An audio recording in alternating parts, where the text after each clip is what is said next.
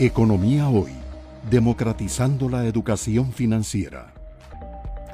Eh, como siempre, Rodrigo, eh, ha sido muy amplio, nos queda nada más un tema, eh, pero yo quería destacarle a la, audiencia que pues, Rodrigo siempre ha sido muy abierto, el Banco Central ha sido muy abierto y hemos tenido una charla bastante académica, bastante educativa sobre lo que ha sido el 2021, primer semestre, y ahora vamos a ir sobre lo que se espera.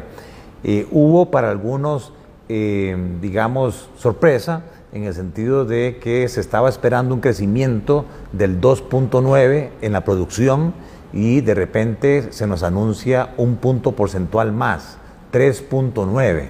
Estamos hablando de un aumento significativo. Entonces, tal vez, Rodrigo, si nos pudieras explicar cuáles son los factores que tomaron ustedes en consideración, tanto desde el punto de vista del comportamiento de la demanda agregada, de los agentes de consumo, etcétera, y del punto de vista de las actividades económicas que los llevó a hacer esta actualización de las perspectivas de crecimiento para bien del país.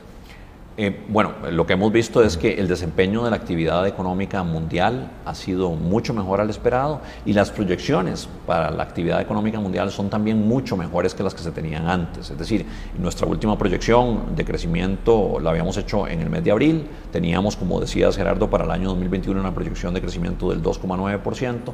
Desde abril hasta ahora el desempeño de la economía mundial ha sido mucho mejor y las perspectivas de parte de los organismos financieros internacionales para lo que va a ser el crecimiento de la actividad económica mundial en el resto del 2021 y en el 2022 son mucho mejores. Eh, aquí particularmente eh, el caso de los Estados Unidos. Para los Estados Unidos la proyección de crecimiento se ha revisado muy significativamente al alza, eh, tanto en el 2021 como en el 2022, y Estados Unidos es nuestro principal socio comercial. Eso implica que ha aumentado significativamente la perspectiva de demanda externa por nuestros bienes y servicios, y eso es lo que ha alimentado fundamentalmente esta revisión al alza en, la proyección de crecimiento eh, para la economía costarricense en el 2021, desde un 2,9%, ahora la llevamos al 3,9%. Ese 1%, ese, un, ese punto porcentual de aumento en, en, la proyección de crecimiento esencialmente obedece al mejor desempeño de la economía hasta ahora, en el primer semestre del 2021, ha sido mejor a lo esperado.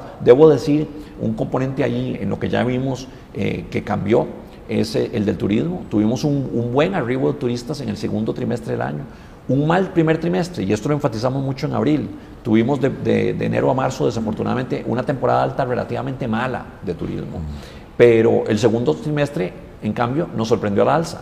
Eh, entre abril y junio tuvimos un muy buen arribo de turistas y se ha mantenido se ha mantenido, sobre todo los Estados Unidos. De nuevo, aquí, el, por un lado, el dinamismo de la economía norteamericana y el avance en campañas de vacunación ha hecho que los turistas norteamericanos hayan regresado en números eh, muy por encima de lo esperado a nuestro país.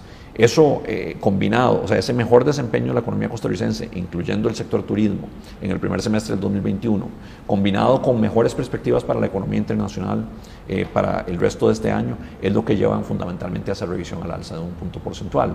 En términos de la composición del PIB por el lado del gasto, es esencialmente la demanda externa, es decir, las exportaciones netas. Es eh, exportaciones menos importaciones, eso aumenta un punto porcentual. Em, y eh, explica prácticamente la totalidad de la, de la, de, la, revisión al alza en el crecimiento por actividad económica, aquí fundamentalmente la manufactura. Es decir, lo que estamos viendo es un desempeño de la manufactura mucho mejor al esperado en este primer semestre y mucho mejor al esperado también en la segunda mitad del año como consecuencia de este aumento en la demanda externa. Economía hoy, democratizando la educación financiera.